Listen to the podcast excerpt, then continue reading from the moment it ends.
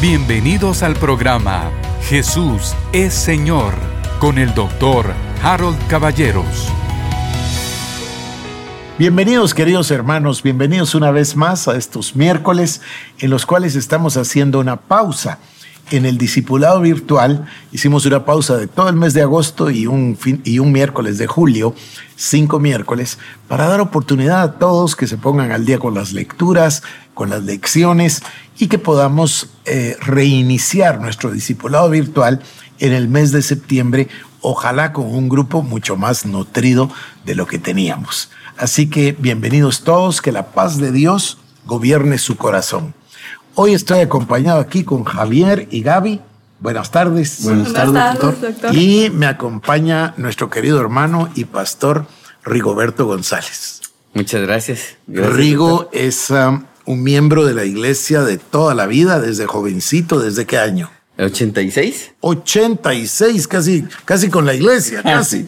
y luego, Rigo hace cuántos años ya en San Marcos? 21.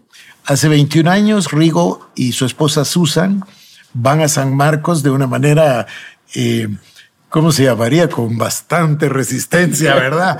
Eh, van a San Marcos por, una, por un mandato de Dios y bueno, 21 años después, tienen un ministerio precioso. A mí me gusta tanto visitarlos la iglesia linda, el colegio precioso, ahora la extensión universitaria. Cuando vendimos las estaciones de radio, pues ni modo, se fue la estación de radio de San Marcos, que también era preciosa, ¿verdad? Así que muchas gracias por estar aquí con nosotros, Rigo. Qué gusto. No estábamos en la televisión desde hace como 30 años. Les voy a contar. Yo iba al, al Salvador una vez al mes o cada 15 días, no me acuerdo. Casi una vez al mes. Una vez al mes y a grabar programas de televisión al canal 25. Entonces íbamos, generalmente íbamos de miércoles a sábado y grababa esos dos días, grababa cinco días programas, no recuerdo. Y llevaba dos intercesores. Y siempre iban conmigo y siempre oraban y me acompañaban el pastor Juan Carlos Abril y el pastor Rigo. Ellos dos han sido siempre íntimos amigos, ¿verdad? Siempre. Pero eran jovencitos, hace muchos años de eso. Y nos acompañaban y ellos llevaban a cabo la intercesión y orábamos y clamábamos por los programas de televisión. Así que es un súper gusto. Muchas gracias. Y claro, tenemos esta pareja joven aquí que queremos hacer algo que Douglas um, sugirió de una manera muy interesante. Yo no lo había pensado. Pero Douglas Polanco en el programa del miércoles anterior nos decía que él había escuchado estas cosas de parte de sus papás, pero que él realmente no las conocía y que él pensaba que los jóvenes de ahora, estoy hablando de jóvenes de 20 años, a lo mejor hasta menos, lo ignoran totalmente. Entonces él estaba muy entusiasmado y a mí me produjo mucho eh, entusiasmo también el compartir estas cosas. Bueno, Ahora vamos a nuestro tema. Estamos hablando de la herencia espiritual. Cuando hablamos de herencia, las personas piensan rápidamente en la herencia de los padres, de los abuelos, que por supuesto es una cosa muy importante.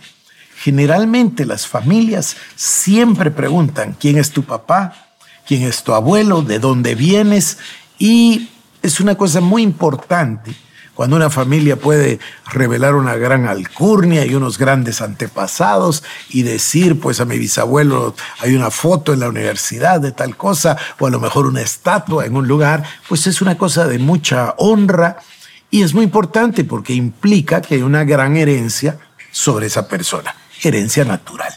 Pero aquí no estamos hablando de herencia natural, aquí estamos hablando de algo mucho más importante, que en realidad es el plan o propósito divino, porque fue Dios quien nos predestinó y como nos predestinó nos llamó y como nos llamó nos salvó, nos justificó, nos glorificó, usted sabe lo que dice la palabra. Entonces, este tema de la herencia espiritual es un tema del plan de Dios para el ministerio. Y es importantísimo que sepamos de dónde venimos, cuál es nuestra herencia, cuáles son nuestras líneas teológicas, porque sería muy triste que no supiéramos eso. Entonces, aprovechamos estos uh, cinco miércoles para hacer esta serie que salió, le cuento yo a usted de una manera muy espontánea. Eh, Luis Lemus y yo trabajamos todos los días con el programa. Y cuando termina el programa, a veces por ahí nos relajamos, nos tomamos una Coca-Cola o nos tomamos una taza de café y nos ponemos a platicar. Y entonces surgieron estas preguntas de parte del corazón de Luis.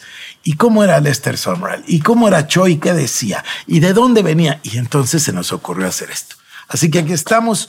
Vamos a regresar un momento sobre el doctor Cho y después vamos a hablar de otro personaje extraordinario del reino de Dios y un inmenso mentor, amigo, ejemplo para mí, que fue el doctor Lester Sumrall. Así que a ver si ustedes quieren preguntar algo del doctor Cho. Bueno, sí, empiezo, no hay pena. Sí. Bueno, la verdad es que a mí sí me, me impactó bastante. No le miento, nos pusimos a investigar ahí un poquito para, no, no, para conocer, ¿verdad?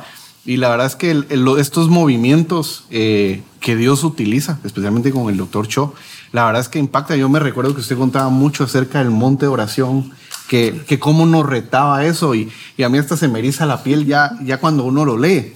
Porque como usted bien dice, la pregunta es, bueno, ¿qué está haciendo la iglesia hace 100 años? Porque los jóvenes, lastimosamente, no nos lo habíamos preguntado y con esta invitación, pues creo que, que salimos retados. Entonces, a mí me gustaría, pues, eh, que usted nos contara un poquito de, qué fue eso que, que, al doctor Cho lo movió. Obviamente yo sé que hay lectura y, está esto, ¿verdad? Pero que, que, en su experiencia, en lo que compartió, ¿qué fue lo que lo movió a él a, este a mover este avivamiento? Son dos cosas. Eh, diría que no están descoordinadas, pero son dos cosas diferentes. En 1904, el avivamiento de Gales produjo olas en todo el mundo. En ese tiempo la comunicación era por carta, era una cosa lenta, pero ya William Seymour, en el avivamiento de Azusa, él ya dependía de su lista de correos. La lista de correos estaba formada por aquellas personas que les escribían y que ellos, por supuesto, ministraban y les respondían. Hay evidencia de cartas, de cruce de cartas con Gales y el avivamiento de Gales. Igual pasó con Corea. Corea escucha que hay un avivamiento en Gales, la iglesia coreana, Estamos hablando del principio del siglo XX. Y eh, los hermanos se reúnen y designan a una comisión de hermanos coreanos para que viaje a Gales. En aquel entonces no era poca cosa, ¿verdad? No era poca cosa. sí. Claro. Y viajan a Gales y va este grupo de coreanos con aquella hambre, con aquella sed de, de, ver la obra de Dios, lo que se escuchaba del avivamiento, y por supuesto entran al río de Dios de lleno los coreanos. Ahí sucede una obra de Dios y los coreanos entienden de que la clave de todos estos movimientos del Espíritu Santo es la oración. Entonces ellos se van ya mentalizados de la oración, pero les sucede una cosa que es muy curiosa, que no viene al caso, en la cual ellos entienden que la oración tiene que ser una oración ferviente, fuerte y en voz alta. O sea, meten el cuerpo, pero así como, como un jugador de deporte que, que lo mete todo así con pasión. Eso es lo que uno escucha en la oración coreana. Ellos regresan a Corea, comienza el avivamiento en Corea, un avivamiento precioso en Corea, como consecuencia del mover de Dios tanto de Azusa en Los Ángeles como de Gales en el Reino Unido. Y cuando ellos regresan, la iglesia coreana entra en fuego. Aprenden a orar y generan dos eh, elementos que son propios y están vigentes hasta el día de hoy. Cecilia y yo los hemos vivido muchas veces, que es la oración de las 5 de la mañana, la oración de toda la noche una vez a la semana y la oración en voz alta.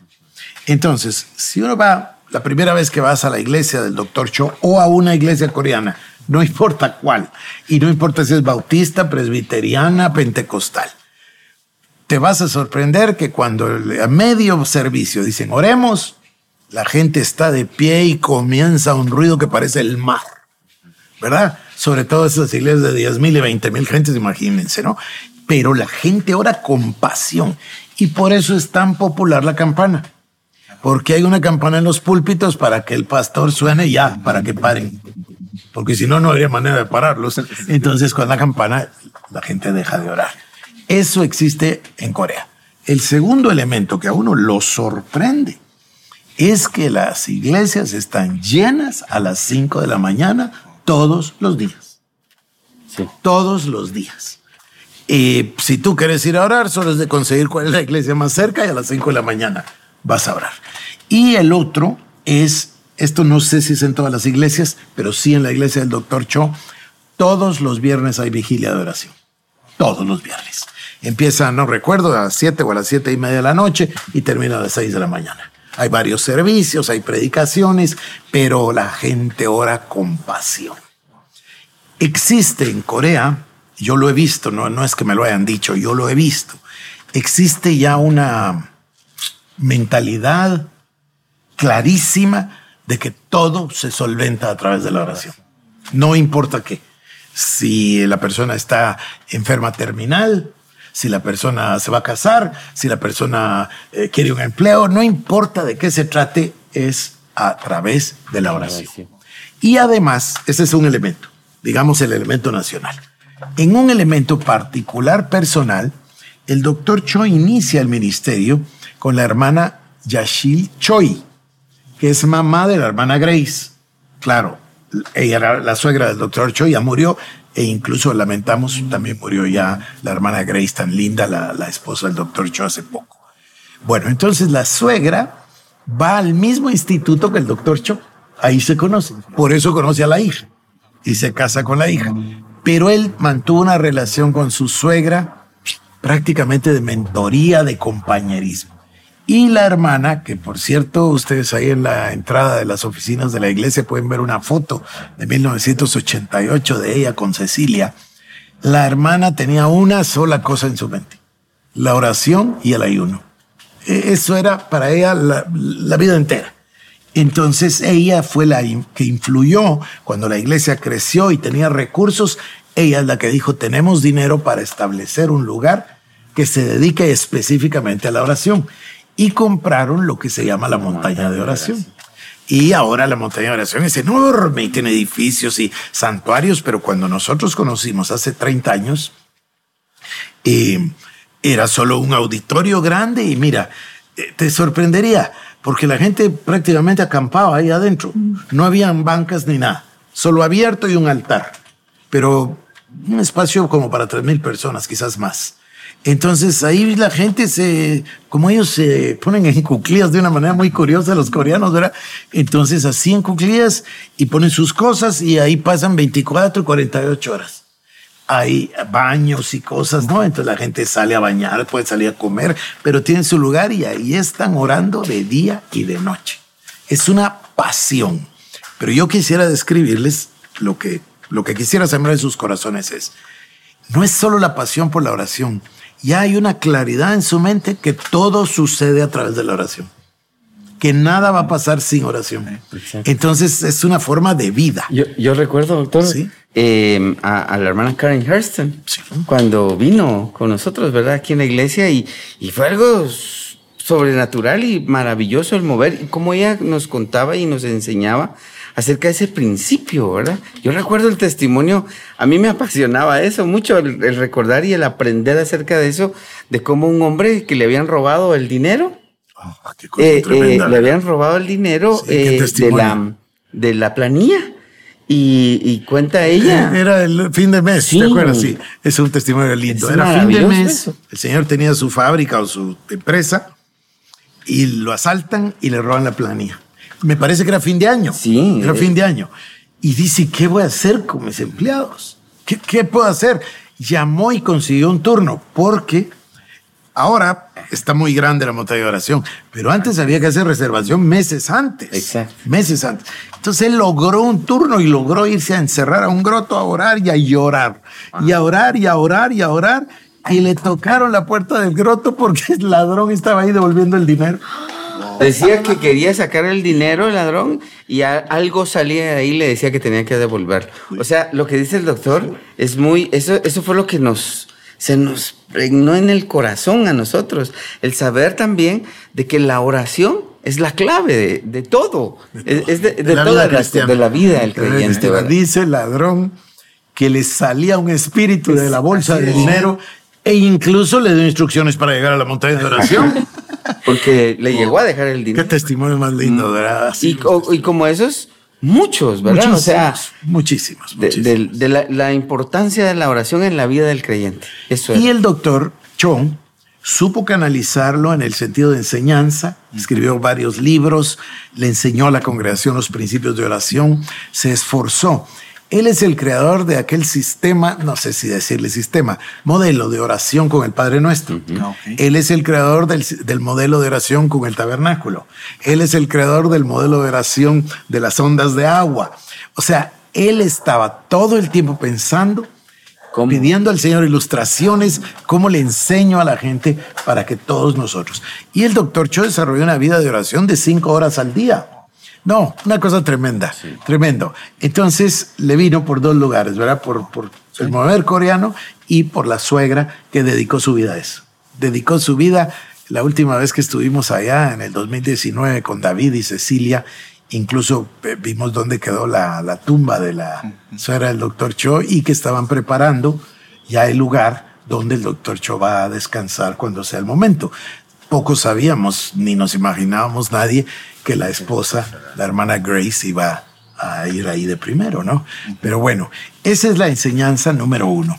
La segunda, yo la mencioné, pero creo que muy rápido, es el tema del lenguaje del Espíritu Santo. Los sueños, visiones ellos dicen así, eh, son asambleas de Dios. Yo añado, ¿no? Porque está en el pasaje. Dice, tus jóvenes verán visiones, tus ancianos soñarán sueños y tus hijas y tus hijos profetizarán.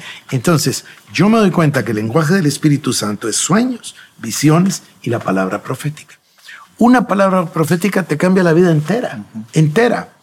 Eh, vamos a hablar de Lester Sumrall. Lester Sumrall sale un día todo confundido, pero absolutamente confundido de qué pasó en la visita a la casa de Smith Wigglesworth. Y sin embargo dice, ¿qué me pasó? ¿Qué me sucedió? Yo me traje algo de ahí. Porque Wigglesworth oró por él y dijo, Dios, bendícelo. Entonces, ese es el lenguaje del Espíritu Santo, una palabra profética, o los sueños y las visiones. Yo les conté ayer, eh, ayer no, perdón, el miércoles, les conté que cuando iba a venir Cho en el año 91, echaron para atrás por falta de dinero. Entonces yo insistí, no puede ser que nos perdamos esa bendición. Y me acuerdo que me dejaron con la deuda. En aquel entonces, hace 30 años, en el 91, 88 mil quetzales.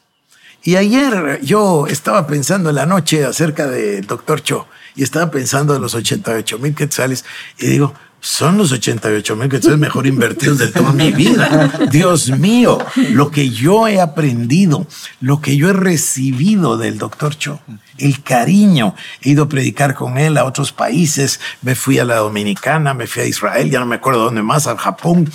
Y, y lo que yo he aprendido, lo que he visto, lo que me ha desafiado, eh, eso no tiene valor. Pero es el lenguaje de los sueños y visiones. El que no sueña no va a alcanzar nada. No, no, no, no. Eh, el que tiene un sueño va a lograr cualquier cosa que se proponga.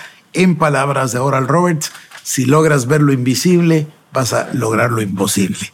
También lo decía Morris. Cerulo también decía lo mismo. Entonces, uno es la oración, el otro es el tema de los sueños y visiones. En el, en el Doctor Cho aprendimos eso, pero verdaderamente caló en nuestro corazón. ¿Alguna otra anécdota de la venida del doctor Cho ha venido dos veces con nosotros. Pues eh, ah, para mí, la verdad es que sí, eh, fue, fueron aquellas ocasiones que marcaban la vida. Nos marcaron la vida de la importancia de la oración, de la, de la importancia de ser específico. Por ejemplo, el ejemplo que el doctor Cho siempre eh, decía cuando predicaba acerca de cuando él oraba por una bicicleta. La bicicleta, el escritor la hacía. Eh, era, era una. no cualquier bicicleta. Sí, y, eran cosas muy específicas que no solamente era emoción, era una enseñanza para la vida. Eso, e, eso a mí me impresiona. Obviamente, la vida del hermano Lester Sommeral. Bueno, impresionante. yo tuve la oportunidad de escucharlo cuando vino acá a. a, vino más de dos, tres veces, ¿verdad? Sí. Pero eso, eran situaciones extraordinarias. Yo yo la, en lo personal, tal vez tú no sepas eso, pero a mí me impresionó mucho la vida del doctor Lester Sommer. Bueno, a todos. Y, sí, y, pero a mí me marcó muchísimo. Él decía una cosa, yo, perdonen lo que voy a decir, pero él lo decía. Él oraba y dice que no tenía respuesta de Dios. Y él decía es que Dios no responde estupideces. Y es que a veces. Es que como era de rudo. Es que era muy rudo, pero muy categórico cuando nos enseñaba, ¿verdad? Entonces uno aprende eh, lo que tú decías de ese lenguaje del Espíritu Santo tan extraordinario, ¿verdad? Tan extraordinario. Entonces, si quieren, eh, terminamos hablando del doctor Cho. Clave, la oración. De hecho, yo creo que todos deberíamos leer ese libro 20 veces en la vida que se llama La oración, la clave del avivamiento. Luego tenemos el tema de la cuarta dimensión, que a lo que se refiere es a la dimensión del Espíritu Santo, a vivir en el Espíritu.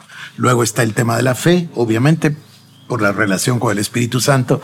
Eh, no, no hice hincapié en eso, pero el doctor Cho escribió libros y no hay una prédica donde no mencione su relación con el Espíritu Santo. La dependencia del Espíritu Santo debe ser absoluta. Y luego, por supuesto, el tema que hablamos de la oración, eh, todas formas de oración y los sueños y visiones. Pero yo creo que deberíamos dejarlo ahí para ocuparnos, porque si no nos vamos a, extender demasiado, para ocuparnos del doctor Lester Sumrall. Eh, yo estaba pensando y tratando de recordar todas las, las cosas. Yo conocí al hermano Lester Sumrall a través del hermano John Austin. Nosotros, yo conocí a Cecilia, a través de Cecilia conocí a Jesucristo. Mi suegra, la hermana Asunción, nos discipuló, ella me guió para mi bautismo en agua, después bautismo del Espíritu Santo y después comenzar el ministerio. Ellos ya iban, mi suegra era muy amiga, muy amiga de los Austin, tanto de la hermana Dodi como de John Austin. Y, e iban a Lakewood desde hacía años antes de que yo les conociera. Así que Cecilia arregló las cosas para que nos casáramos en octubre, para que pudiéramos ir en noviembre a la convención, porque todos los años John Austin hacía una convención en el fin de semana que ellos llaman de dar gracias, que es, me parece que es el tercer domingo, tercer jueves, o sea, la tercera semana de noviembre. Entonces fuimos y ahí, miren esto qué interesante, miren qué interesante. John Austin era pastor y era un hombre muy inteligente él quería nutrir al cuerpo. Entonces él partía del pasaje de Efesios. ¿Verdad? Evangelistas, perdón, apóstoles, profetas, evangelistas, maestros y pastores. Entonces decía, yo soy pastor, necesito exponer a la iglesia al ministerio quíntuple. Entonces siempre tenía cinco. O podía tener más, pues, pero tenía los cinco ministerios. Y ahí de profeta nosotros conocimos a varios, pero sobresalía el hermano Kenneth Hagin y de apóstol conocimos a varios, pero sobresalía el hermano Lester Sumrall. Evangelista, el hermano Tele Osborne, el hermano R.W. Shambach, eh, Oral Roberts. Eh, ¿Qué más tengo? Pastor, eh, maestro de, uf, había unos maestros extraordinarios. Charles Capps, Norval Hayes, Fred Price, extraordinarios. Y pastor él y también llevaba otros, otros hermanos. Entonces nosotros aprendimos del ministerio quíntuple. No porque te lo enseñaran en el pasaje, sino porque estabas viendo y gozando y recibiendo las unciones diferentes, porque son diferentes. El hermano Osborne, Shambach, Oral Roberts, unos evangelistas extraordinarios. Pero luego tenías la experiencia del hermano Sumrall, que había sido misionero, plantador de iglesias, pastor, evangelista, es decir, de todo. Y yo tuve la dicha de conocerlo y de trabar una relación con él. No cabe ninguna duda de que se debe al hambre cuando yo hablo de esto de mentorías. Es que estaba yo haciendo una broma la semana pasada y diciendo que cuando lo menciono la gente viene a, mi oficina y dice, quiero que usted sea mi mentor. No, no funciona así, no funciona así. Es porque uno es el que tiene esa hambre, ¿verdad? Y sin duda, también te lo voy a decir, a esta edad uno ya reconoce esa hambre en los jóvenes. Uno ya la reconoce. Entonces no cabe duda que hay hubo un así de Summerall con, conmigo. Y entonces yo trabé la relación con él y eventualmente lo invité para que viniera. Y me dijo que sí, que venía y el hermano Sombra era un hombre extraordinario. Vino en su propio jet, pero no era de él. Mira lo que decía. No tengo ni un carro ni una casa a mi nombre. No soy dueño de nada para que nada me detenga en esta vida. Así era, ¿verdad? Y mira cómo era con el pecado. Odiaba el pecado y el diablo. Entonces él decía que la mejor manera era evitarlo. Así que si tenía, oigan esto, es una buena enseñanza.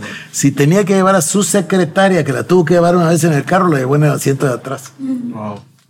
Para que no pareciera nada. Él, él cuidaba el, el, evangelio, cuidaba el testimonio. Ah, era tremendo. pero era bien rudo, era bien duro. Mira, te voy a contar dos cosas. Él tiene un mensaje que todos deberían oír. Está en YouTube, estoy seguro que está en YouTube. Se llama I Did Not Quit.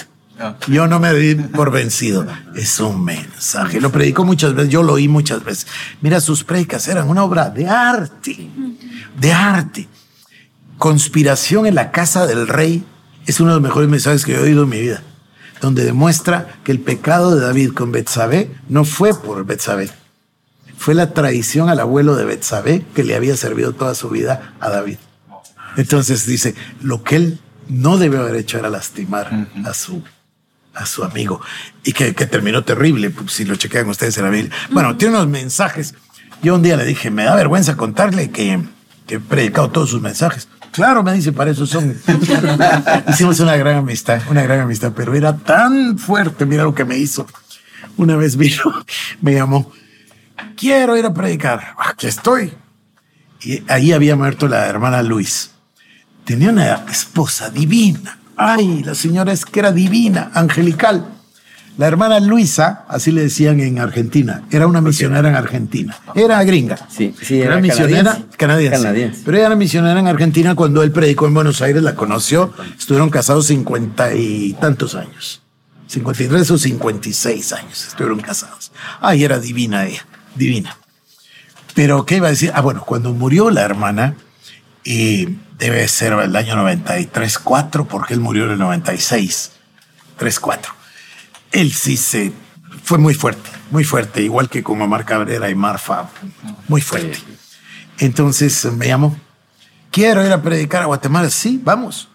Y entonces yo me puse a arreglar dónde más podíamos predicar, porque el avión, obviamente, traer un jet de Indiana para acá, había que hacer que fuera productivo. Entonces hablé a unos amigos míos en El Salvador y estaban felices de que llegara Lester Sombro. Y nos fuimos a El Salvador y miren lo que me hace ustedes. Él comenzaba, y ahí lo van a ver si miran un video de él.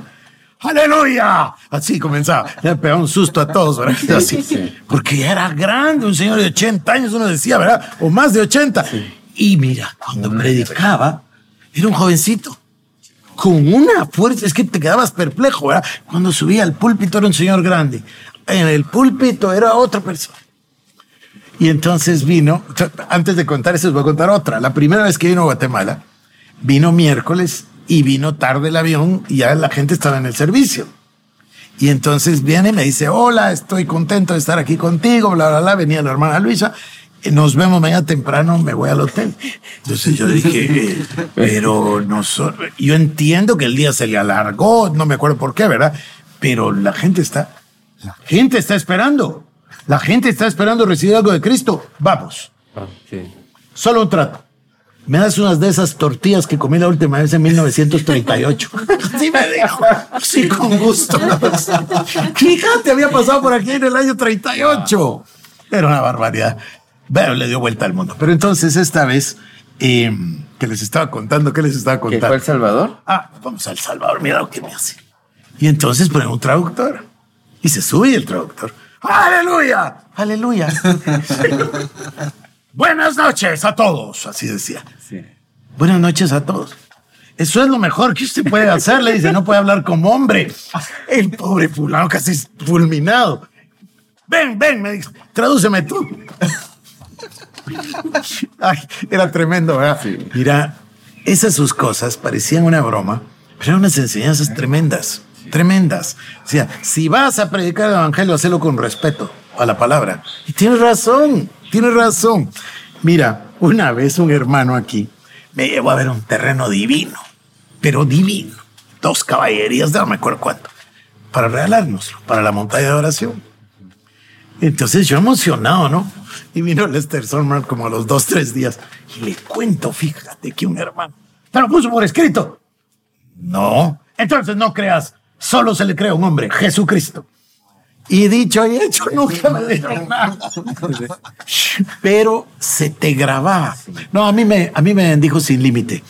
Eh, es un joven de 16 años, casi 17, que le da tuberculosis terminal está para morirse y el Señor, perdón, la mamá, que era una mujer de oración extraordinaria, la mamá eh, llama al médico, el médico lo ve, se salen del cuarto, pero estás hablando de hace muchísimos, ya 100 años, eh, no estás hablando de una casa que no se pudiera oír lo que hablan en la sala, ¿ves? Entonces la, señora le habla, a la mamá le habla al médico y el médico le dice se va a morir. Ya, este, no, pasa la noche. Dos horas. Dos horas. Dos horas le doy. Entonces, um, y él oyendo. Entonces dice que, pues pensó, me voy a morir, y de repente se deshace la pared del cuarto, se desaparece. Y una Biblia. Y aparece una Biblia del lado derecho y un ataúd del lado izquierdo. Y Dios le dice, escoge, morir o predicar. Y entonces él decide predicar. Creo que ya conté esto, no recuerdo si ya lo conté. Está bien vívido en mi, en mi corazón. Eh, no muere, obviamente. Pasa la noche y a la mañana siguiente tiene mucha hambre. Entonces le dice a su mamá, llama a la mamá. La mamá no se esperaba que lo llamara con esa voz. y, le dice que tiene hambre, come biscuits y come de todo. Y pues la mamá le dio de comer diciendo, pues de todos modos a morir. Y, y decía, mi mamá debe haber pensado que todos los uh, condenados a muerte tienen derecho a una última comida. Así decía. Y entonces uh, comió y bueno, ya sabes, el resto, como dicen, es historia. A los tres días dice que oyó la voz de Dios que le dijo, bueno, ¿y la promesa? Entonces salió a predicar, lo acompañó un joven amigo de él y después se les unió una hermana de él que cantaba y fueron a predicar a un lugar y mm, dice, ¿cómo se predica? ¿Y dónde? ¿Y cómo? Entonces fueron buscando una iglesia y encontraron una iglesia y un señor sentado afuera de la iglesia. Digo, ¿puedo yo, creo que era el pastor, puedo yo venir a predicar? Puede hacer lo que quiera, dice, yo solo estoy aquí sentado. Pero fue a predicar, no había pastor, por cierto, sino era un lugar donde predicaba. Eh, iglesias rurales que eran visitadas, ¿verdad? Por evangelistas o pastores. Y entonces predicó la, el primer día y contó que él iba a morir, contó la tuberculosis, contó la, eh, eh, el ataúd, y todos se rieron de él.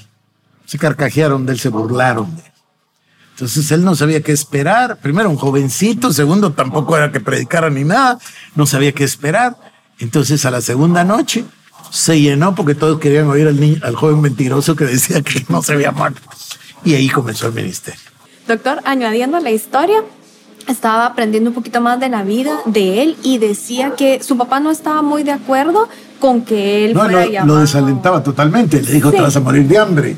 Le dijo, si tú vas a predicar, yo eh, te voy a esperar en la casa y te las vas a ver conmigo, le dijo. Y eh, él estaba muy desanimado.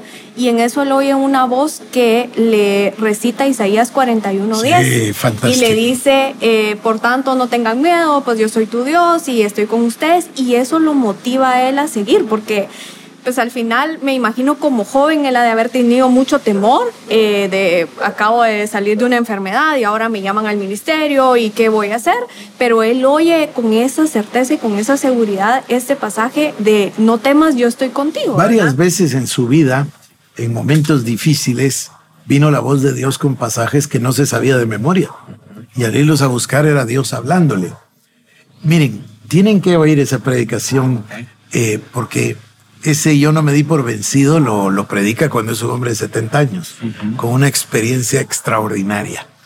Voy a contarles algo. Predica, arranca de predicador y el, y el ministerio se levanta, Dios lo levanta, y está predicando en una localidad cuando escucha que Howard Carter, un inglés, está predicando cerca.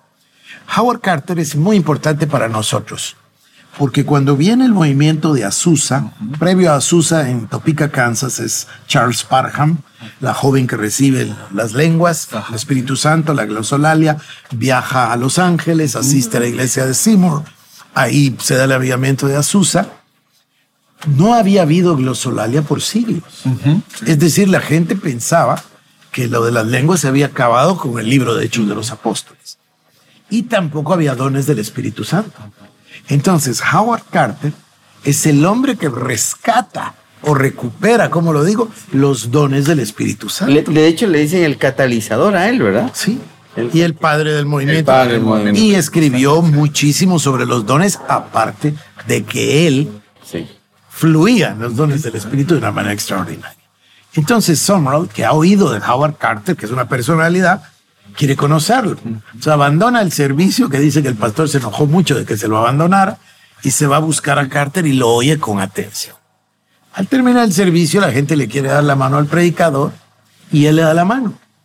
Y te cuenta él, o me contó él, y también lo cuenta en los videos, que se le quedó pegada la mano. Y que le dijo, donde usted vaya yo iré, y lo que usted coma yo comeré.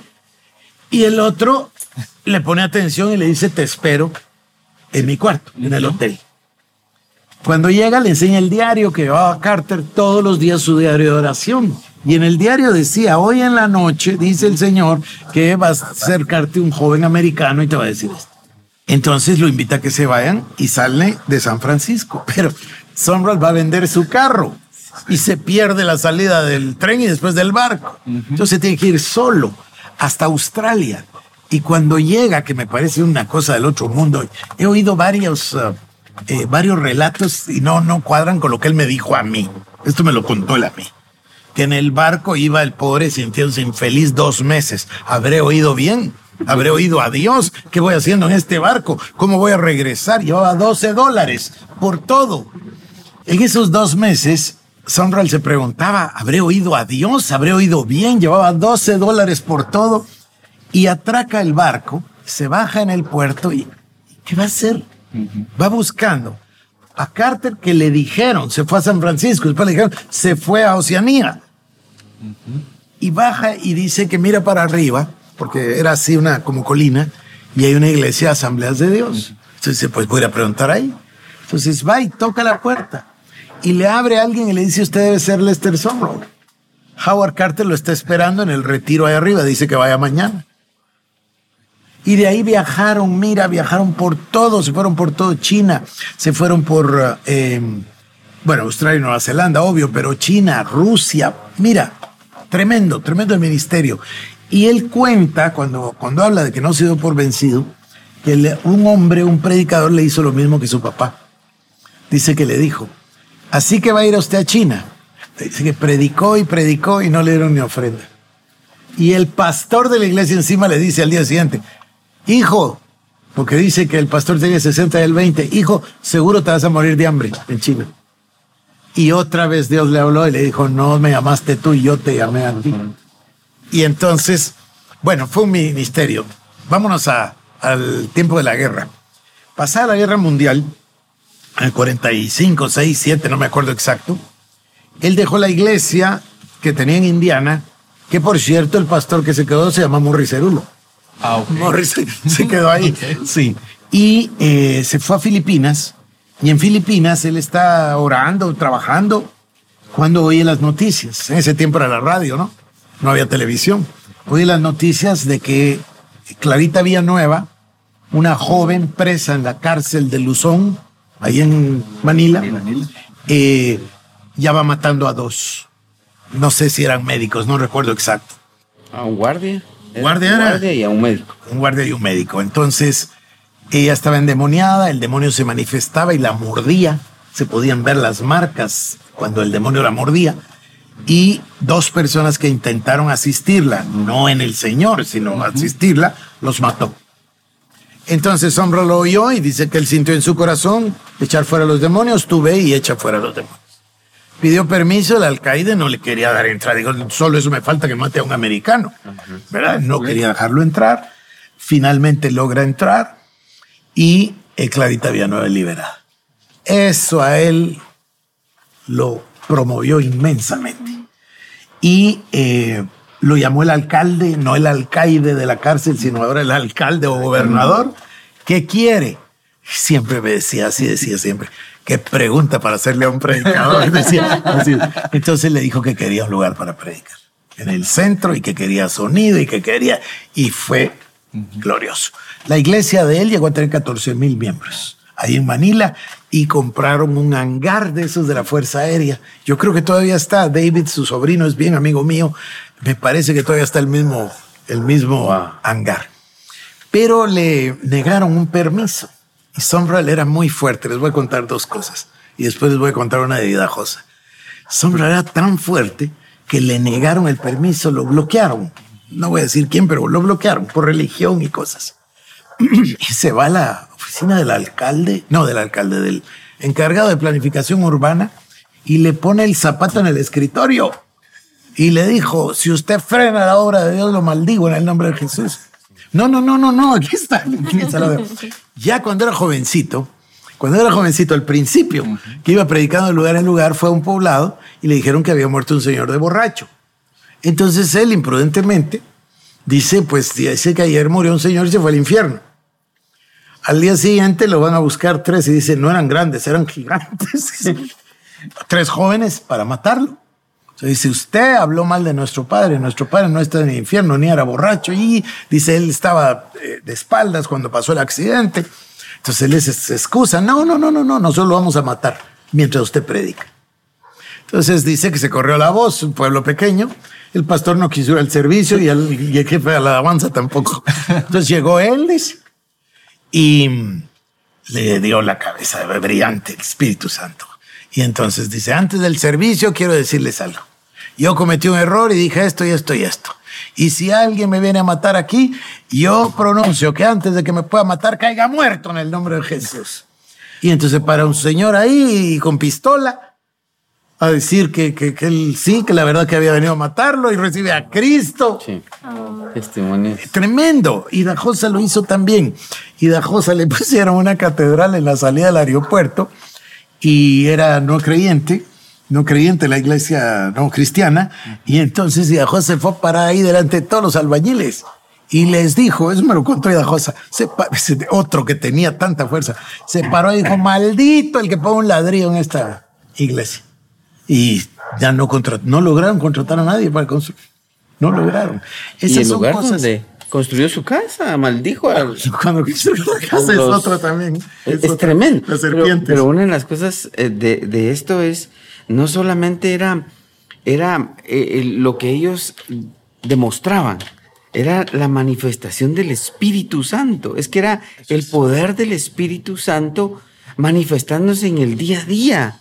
O sea, no era una cuestión, una cosa eh, fantasmagórica, no era, y que tú lo veías. Yo recuerdo a Idajosa cuando vino, había un hombre que tenía una sonda y se la quita. Y el hombre empieza a caminar y, es sanado. Eh, una cosa sobre tienen, tienen que buscar los videos de Lester Sumrall porque una genialidad que se repite en todos, desde Lutero es que todos supieron usar los medios de comunicación.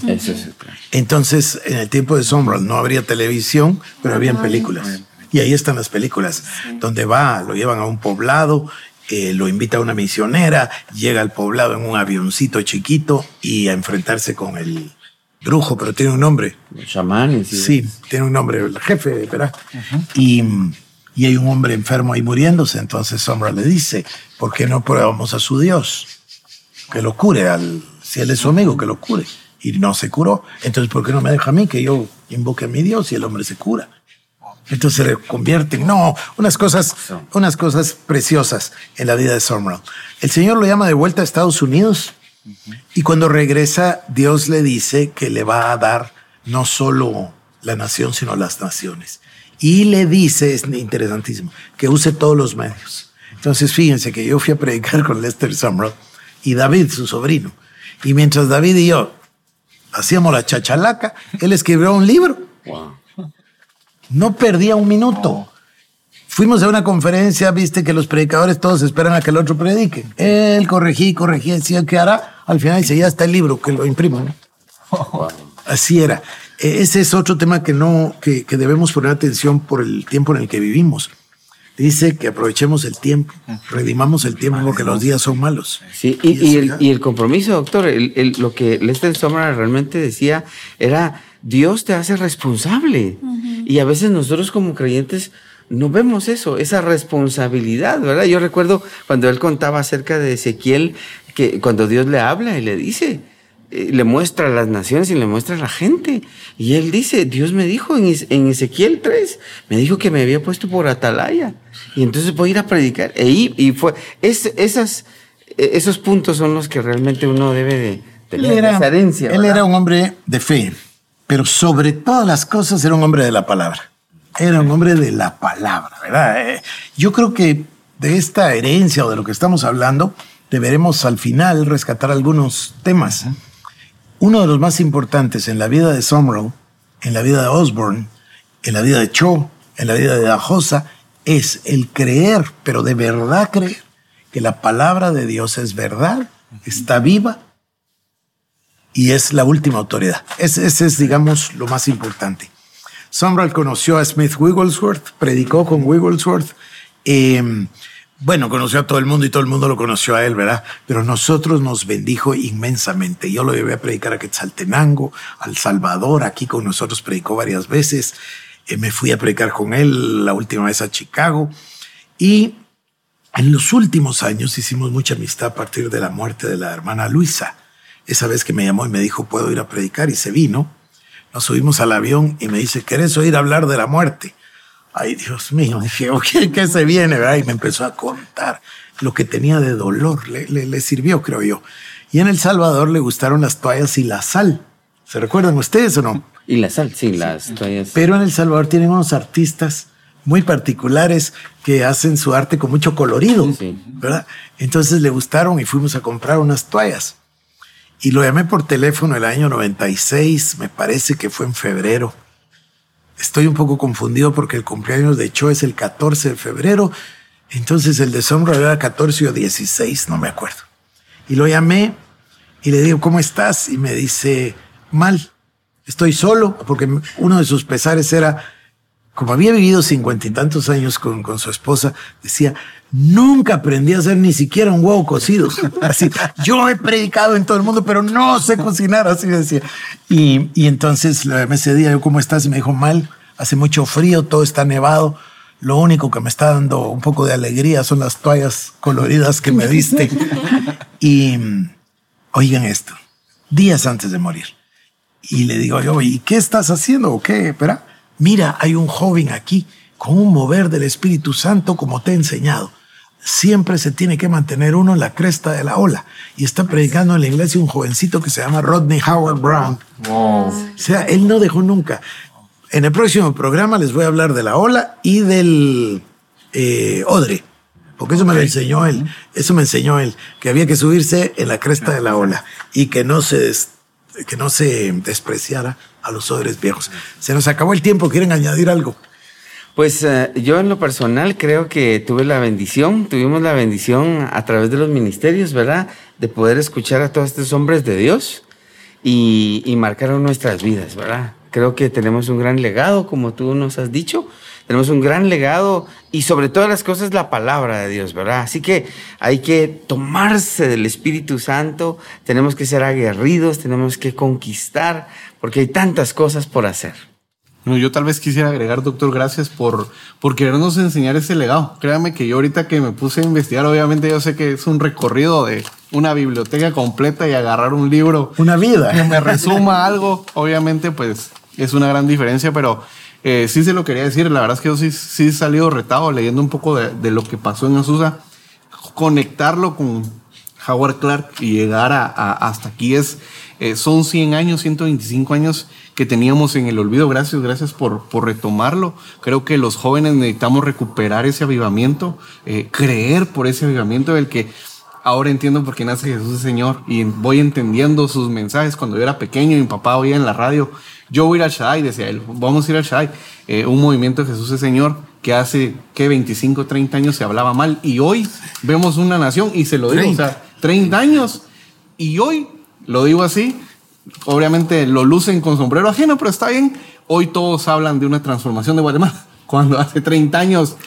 Entonces, eh, la verdad es que pues gracias, gracias por, por compartirlo y creo que ese es el reto que nos llevamos, gracias en serio. Eh, porque sé que va a venir un avivamiento para, para nuestro país y nuestra Sin duda, sin ninguna duda. Sin duda. Bueno. Yo, perdón, solo quería decirte, recuerdo yo aquellas tardes que nos reuníamos en la iglesia y, y tu, tu, cuñada, la, hermana Lucrecia, ¿verdad? Nos traducía los videos de, de, de, de los generales de Dios. Y era una, era una, una pasión por buscar del Espíritu Santo. Eso fue lo que realmente nos marcó, ¿verdad? Bueno, y yo estoy recordando que el doctor Lester Summerall oró por todos, por todos, sin excepción. Gloria al Señor Jesucristo. los dejamos. Me parece que hablar de cinco miércoles va a ser muy poquito porque esto es muy emocionante. Pero espero que todos hayan tenido la oportunidad en estas dos, tres semanas que van de irse poniendo al día con las lecturas del discipulado virtual, escuchar las lecciones y sobre todo, el anhelo de mi corazón es que todos se apunten y todos reiniciemos en el mes de septiembre. Así que por hoy le dejamos y que Dios le bendiga. Esto fue el programa Jesús es Señor con el doctor Harold Caballeros. Si quieres más información, búscanos en nuestras redes sociales como Iglesia El Shaddai Guatemala